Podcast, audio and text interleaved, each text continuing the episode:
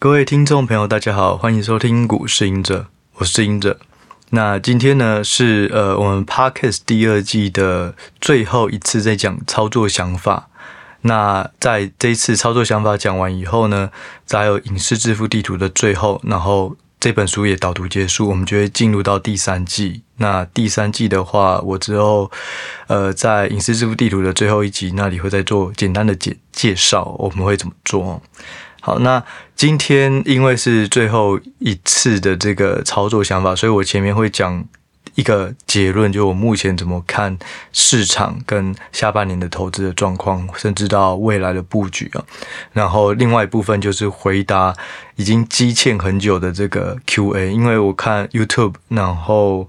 还有那个 Podcast Apple Podcast 的留言，其实都有蛮多问题，不过我们都还没有回复，所以在这一次最后一集也一次把它回复完哦。好，那首先来讲一下，就是现在的这个操作想法。其实我觉得比较重要的，就是在上周六月十六号费的升息宣布，呃，宣布升息三码。那三码，我想应该是市场上能接受的最大的一个容忍度啦，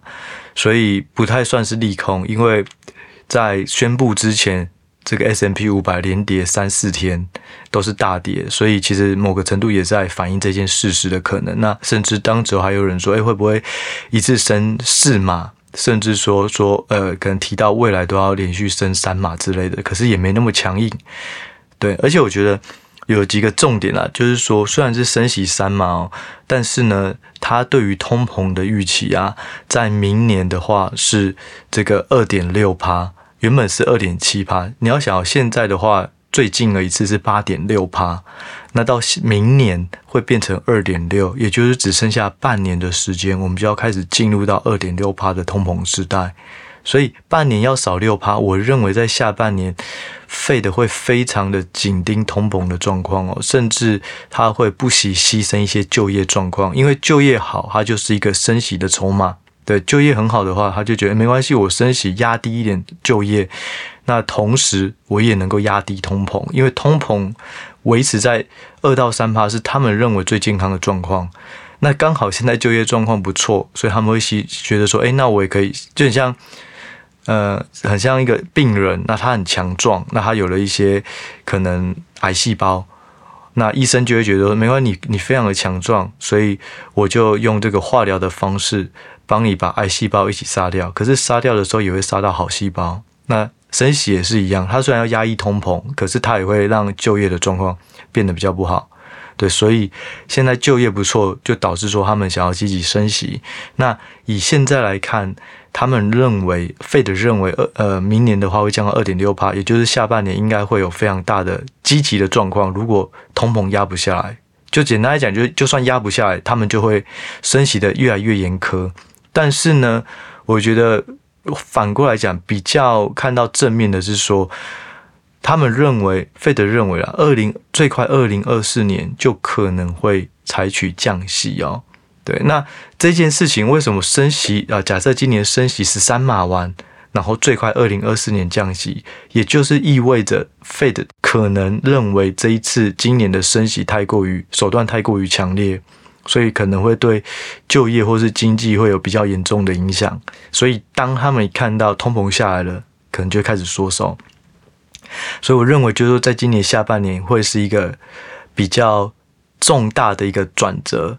对，但是我们不知道转折在什么时候。但是当通膨压低了，开始低于预期，也就是又应该说通膨的数字比市场预期还要再低的时候，Fed 可能就会开始。放放水了，会比较松一点，对，所以我觉得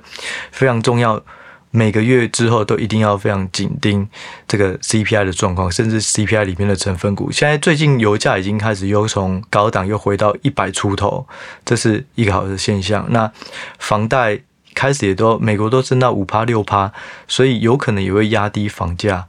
那在新车、二手车的状况，如果晶片供给也开始比较宽宽一点的，那也许新车、二手车也会开始降价。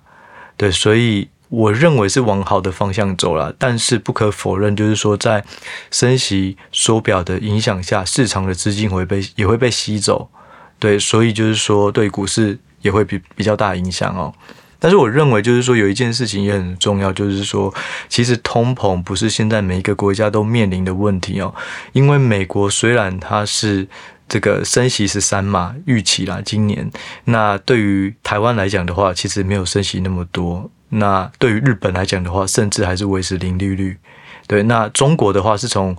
呃四趴上下一路一直降息，降到三点七趴。那最近也会维持在三点七趴。所以每个国家不是都是这个以积极升息为主哦，是因为还是回到 CPI。现在美国的 CPI 八超过八趴是在金融海啸的水准了，甚至超过。可是如果刚刚讲到日本、台湾、中国，其实都还是在金融水准呃金融海啸那时候水准以下很多。那时候大致上都是介于四到六趴。可是目前台湾、日本、中国可能都是三趴上下。所以其实只有美国一个是控制不住。那为什么美国会这样呢？我们可以还原到。呃，为什么大家会说，哎，台湾这次只有升息半码，也太也太少了吧？美国都三码了。其实我们要还原到去年，就是在疫情过后呢，美国的利率从二点二五到二点五趴左右，直接降到接近零趴。可是台湾在疫情后也没有降得那么积极，所以现在反过来，当美国发现啊降太多了，现在有一点通货膨胀膨胀太严重了，所以开始升息。可是其他国家当时也没有那么积极的降息，所以这一次的升息也相相对平缓。所以我认为不要看说现在的决策好像台湾太保守，其实你要再拉一两年前看，其实台湾当时也没有这么积极的采取升息的态度哦。对，所以就是说，每个国家未来，我认为很重要，就是说，可能会根据股市的表现，可能会根据每个国家对于货币政策或利率决议政策的方式开始分化。对，那如果是未来通膨先压下来的国家，那它势必对于升息的态度也会开始减缓。那股市也可能会比较正面一点，所以不一定是美国又开始领头带领大家走，因为目前通膨全球最严重之一就是美国，对，所以像现在中国相对来讲通膨并没有那么严重了，而且中国最近的股价也在三月以后开始反弹，开始打底了，那现在。就以上证指数来讲的话，从三月低点到现在已经反弹两成。一方面是因为当时上海这个这个封城，然后现在开始解封了，然后中国也加大力度去补贴特定的一些产业哦，所以有看到一些开始股市也稍微表现比较强劲一点。对，那台股的话，最主要还是会受到美股很容很比较严重的牵连，就是因为产业链上面有比较大的相关性哦。那再加上说，如果是要从台股提款的话，其实台积电啊、电子股啊，其实一定是首当其冲。可是当他们的库存提提款的差不多了，当要买，一定也会先以这些全职股比较正面发展的个股哦优先。对，所以呃，我的结论对于现在的行行情的看法就是说，下半年要紧盯美国升息的状况。只要美国预通膨预期，通膨已经比预期还要再好了。那就可以稍微再正正面乐观一点哦，对。然后另一方面就是说，全球的指数可能呃股价指数啦，可能会慢慢分化，就是取决于每个国情的不同哦。对，那在布局上呢，应该是说，我觉得现在呃，就像我上礼拜刚好有去上那个木华哥的节目，我们就提到就是说，现在就是。明年啊，明年一定是满地黄金，所以要把握一个很很好的一个投资获利机会哦。然后，但是呢，我认为今年其实只是满地黄金，只是它上面铺了很多层土。对，那我们在挖黄金的时候又很害怕，拿了以后又吃了一次土，这就是现在的状况哦。可是，就是当这个呃升息的状况、通膨的状况慢慢的厘清，然后消费终端消费到底。疲弱了多少？这种东西开始有一些数据出来以后，曙光会慢慢看到。那也许黄金就会开始看到，对。但是就是要更密切，在下半年会不会 Fed 有更积极的升息态度去影响到股价？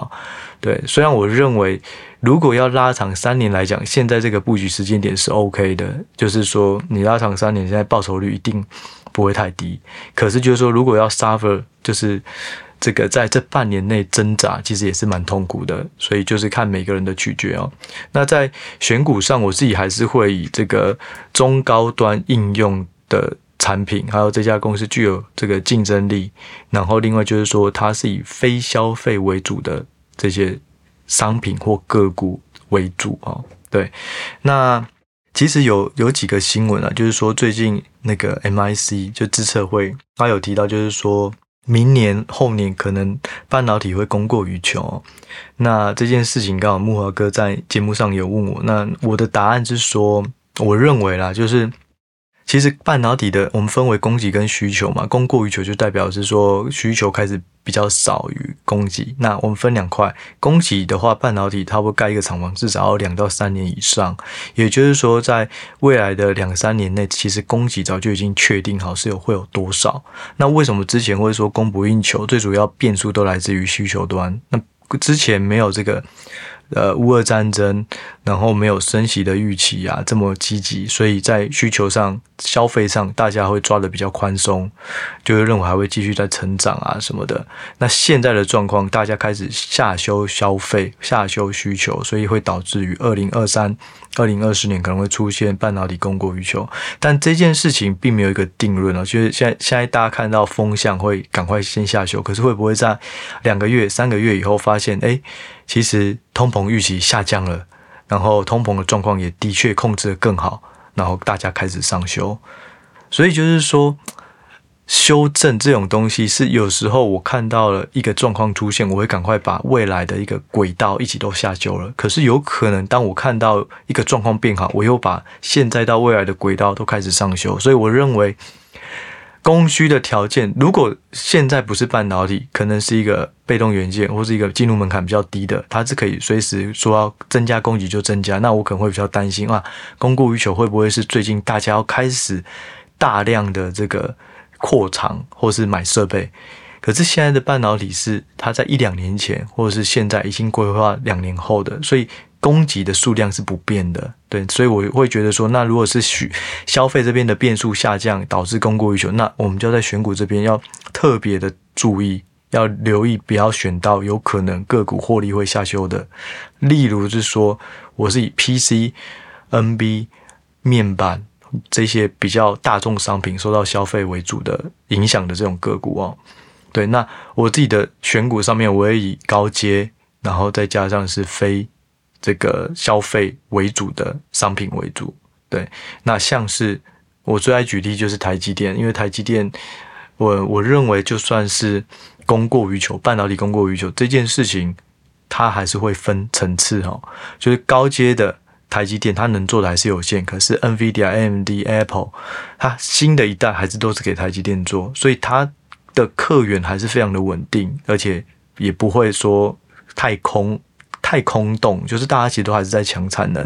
所以如果对于成熟制程，反而我认为如果供过于求，可能影响会首当其冲哦。因为过去成熟制程就是呃扩厂比较少，所以大家认为说，哎，当物联网啊，就是各种的这种晶片都需要的时候，然后二八纳米以下，也就是比较成熟的制程，因为产能都没有新的，所以开始涨价。可是当消费疑虑出现的时候，可能。成熟制成它也会比较快受到影响，因为它原本就是比较低门槛或是比较呃这种呃一次性的这种消费需求带来的。对，那对于这种高规格高阶的本身参与者就很少，良率也很低，技术门槛又很高，所以我认为它本身的韧性韧性啊是相对高。对，所以我会挑高阶，然后以这个伺服器应用，而不是消费应用。为什么要挑伺服器？因为伺服器就是呃，目前这种服务的这种龙头公司，云端服务龙头，这种 Facebook、Amazon 开始，他们都需要更强的伺服器，这个就是他们的吃饭的工具。因为呃，大数据一台资料库，呃，一个伺服器每年要成要处理的数据资料，至少都是成长五成。也就是说，我什么事情都不做，同样一台伺服器在明年的 loading 就是比今年再高五十趴。所以伺服器势必要一直增加，一个是量，第二个就是晶片要越用越快，因为我需要省电，省电才会省成本，我的竞争力才会提高。所以认为伺服器它是一个长期成长的一个轨道，它不会像是消费一样，可能有个 work from home 一次性，然后成长了十几趴，然后机器太高又变成衰退五趴十趴十几趴。对，伺服器它可能就是呃成长十五趴十二趴。六趴八趴这样一个轨道，我看到 MIC 应该是 MIC 吧，就是他预估未来到二零二七年伺服器的成在成长都是维持在七趴左右。对，所以就是说我我认为，如果要以现在这个时间点比较不确定的话，就是去投资避开消费疑虑的产业或个股，那会以伺服器跟高阶晶片会是比较。安全的哦，那当然还是要回到个股的评价面，尽量还是去挑个股的评价，本益比相对比过去便宜非常的多，而且成长性轨道还有产品组合都还是非常的完整完善，不会受到市场的下修哦。对，那另外我要分享一个，就是说，嗯，资策会最近有一个一些数据哦，我觉得也是蛮正面，就是对于布局台股来讲是一个还蛮好的一个一个思考点哦。呃，资策会预估在这个全球的半导体啊，在二零二一年跟二零二二年的成长性分别是二十六点二趴，那今年掉到剩下成长十点四趴，可是还是成长哦。好，那台湾呢，它在去年成长是二十六点八趴，是比全球二十六点二还要再高，并且呢，在今年台湾的成长，这个半导体的成长是十七点五趴，所以也就是说。掉的也没有掉的这个全球的半导体那么多，因为十七点五趴的成长性还是高于全球的十点四趴。对，也就是说台台呃台湾的半导体的竞争力其实还是维持非常的强劲哦。那另外就是说在伺服器这一块啊，全球是成长，在今年哦是成长五点二趴，是伺服器的出货量。那以台湾来讲的话，伺服器的出货量是成长九点四趴。其实某个程度上，也就是想要对应到我刚刚所提到的，也就是说，在台股的话，就是高阶制程还有伺服器相关的晶片，目前来讲状况还是会相对比全球还要好。那全球目前也都还是成长，对，所以大家可以参考一下这个想法哦。好，那这就是今天大致上要聊的这个操作想法。结论就是说，下半年一定要沉住气，然后要密切观察。各种数据，然后要分不同的国家去探探讨他们这个国情跟股价之间的关系哦，好好抓到一个呃成长轨道开始会复原的个股哦。那在今年下半年到明年，应该会有一个很好的投资机会，所以大家大家好好把握。对，然后第二个就是我们来回答一下那个 YouTube 的一些相关问题哦。那我挑几题简单，嗯呃，因为问题还蛮多的，那我就挑几题来回答。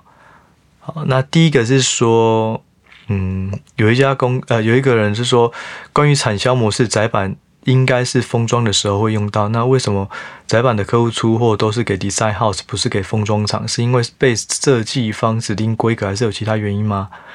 应该是说，呃。以苹果 iPhone 为例啊，就是不管是面板厂啊、晶片厂啊、各种零组件厂商，他们会说他们的客户是苹果，而不会说他们是他们的客户是红海，因为他们可能会透过红海去做整合，可是红海会出给苹果。对，所以简单来讲，我们会讲客户会看他的是终端客户，因为只有终端客户会影响到呃每一个呃单一的这个公司的出货状况哦。好，那再就是说。呃，隐者听起来蛮看好，一直整合伺服器散热等。那请问一下，除了公司法说会跟券商报告以外，有没有去追踪各家厂商资本支出计划的方式？其实我觉得这个真的是不容易，因为每一家公司，除非他要给 guidance 给猜测说，诶，我资本支出要多少，不然你也可能要等到财报公布后才知道上一季的资本支出。所以对我们而言的话，其实分析师。有一个很重要的，就是说要去从市场或者是产业的状况就开始去做判断，包含是说，假设，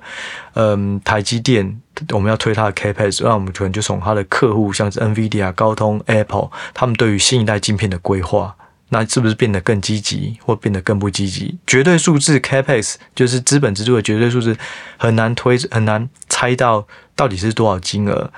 但是如果透过客户或是同业的状况去比较，会相对容易。那这种就它就是很像扎马步基本功，可能就透过新闻啊、产业报告，然后各呃整个产业链相关的公司去一个一个收集拼拼图，把它拼出来哦。对，那再来第三个说，哎，关于 DCF，也就是现金殖利呃现金。呃，流量折现率的定价模型哦，我的理解是，成长股是现金流在后面，所以利率变高的话，折现起来价值就变比较低。那价值跟传产的传产股现金流大多是在前面，所以利率变高的话，相对不会被折现，所以传产股会比较有这个对抗利率上升的这个这个防御性哦。不知道你怎么看？我认为这个讲法。的确，如果你要以这个角度来讲的话，是说，呃，传产股的现金流是现在，那那个成长股的现金流比较多是未来。可是这个前提是说，传产股跟成长股都是用 DCF，也就是现金流量折现法来做评价。但是实际上，就是因为这个方式对于成长股来讲，它是比较大的一个弊病，就是说它的成长在未来，所以你拿现在来讲。永远都会觉得啊，这个流量现现在不值钱。可是，如果是用本益比来讲的话，我们看的就是未来，而不是只有看现金流。因为很多东西它是没有办法被现金流所呈现出来。就像台积电，如果良率从七纳米变成五纳米，变成三纳米，这件事情它都没有现金流，难道它的价值就不存在，就不增就没有增加吗？所以。像商誉或是技术能力，它的提升，就算没有现金流，它也没有办法，它就没有办法在这个 DCF 里面有所增值。但是实际上，这些行为就是对他们的竞争力是有提升，对未来的获利是有提升，所以他们就不会用 DCF。所以对我而言的话，就是说，如果是看本一比的话，就不会有这问题。另外就是说，好。假设台积电现在现金流是这样，可是升息以后，它未来的现金流还是会的成长会比传产股大，也就是说，它未来的价值相对对抗通膨的能力还是会比传产股好。如果你以未来价值而言的话，所以就算我们把它切两个，一个是现在，一个是未来，那现在的确现金流比较少，可是未来价值会比较高，所以这又取决于说我们在折现未来价值的时候，有时候会用。利率呃会有不同利率，所以就是说，呃，我觉得很难讲啊。就是就算是成长股，它本身的成长性，就以现在这个阶段，它都叫做成长股，应该是说它的成长性还是比传产可能两趴三趴还要再高，那未来价值也会更高。就是我们分不同角度，假设是以单一成长股，我们不要比较它跟传产股相比，当然未来的成现金流会比现在高，因为它叫做成长股。但是，如果是拿传产股跟成长股现在这个时间点来比，它现在的成长性也会比传产股还要再高。通常成长股我们定义都是可能五趴、十趴、十五趴以上，传产股通常都是五趴以内，像零售相关的，或者是原物料相关的，或是比较传统就有经济的这种营运模式啊。对，但是这个问题很难。我认为升息最大的影响，对于成长股来讲，还是说是资金回抽对于本益比下修的影响啦。对，那大致上我回答在这，然后在呃第四题的话，我们再回答两题好了哦，因为时间有限哦。另外两题，一个是说，另外也想要请问赢者，我目前资金都卡在台积电、新星，然后最近看到他们的成长性都还是很好，然后。呃，近期但是近期却修正不少，然后想要问一下，就是说，呃，虽然台积电跟欣兴未来成长性很强大，但感觉最近很难解套，因为成本是比较高，之前太早买了。那如果遇到这种状况，你会怎么处理啊？其实我觉得，如果是知道它的成长性很好，然后现在很难解套，那就是变成是你的投资当时候是看的是短线或中长线，现在的确。呃，我在呃上礼拜的这个木华哥的节目有提到，比较尴尬就是说，呃，新兴的基本面就是董事长讲的没有比市场还要再乐观，在股东会的时候，然后再加上有一些外资报告刚好又 downgrade，认为明年窄板会降价。然后第二就是技术面又破两百的技术线型以下，那南电跟景硕之之前早就早早就已经破线了。那再来这筹码面就是说，之前的在上礼拜的融资维持率是差到一百四十六趴，最低到一百三十六，所以就会有一些断头的卖压，再加上我听到一些。投信其实也都在停损哦，而且张数都很大，而且一直在进行，也许也是快到一段落吧，不知道。所以就是说，基本面、技术面、筹码面短期都不利，可是这些不利往往就会造就短期的超跌。对，那就是说，如果你认为窄板的未来、台积电的未来还是非常的好，那其实我们反而是要反向思考，去说这个价位是不是对于中长线来讲的话，是一个不错的布局点。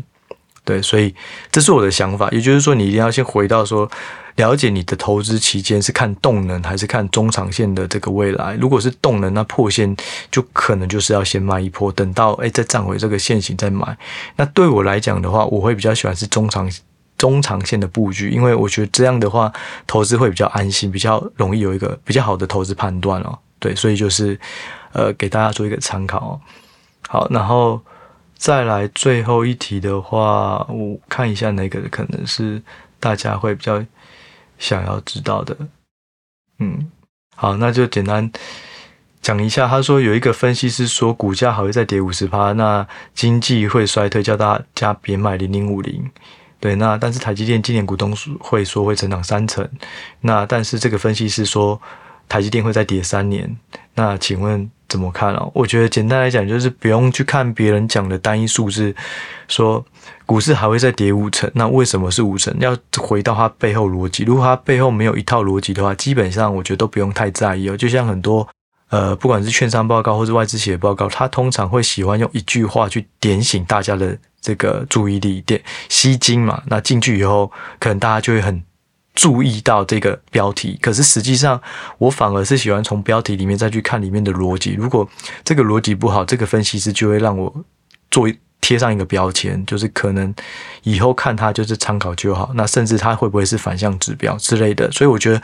不用听大家怎么讲，最后回到你的逻辑。如果你逻辑认为现在的产业是面临一个很大的空头，还有下修空间，那就减码。但如果你自己是对于中长线是有把握的，那也许你就是可以找买点。所以我觉得还是要回到投资逻辑哦，不用看到标题就开始被影响到哦。对，好，那大致上呢，今天就是这个，其实还有一些问题没有回啦。那以后也许我们再找机会再。慢慢的回复哦。那今天大致上就是节目就到这里，然后也是第二季最后一次的操作想法，那就非常的期待我们在下一集还有第三件相见哦，拜拜。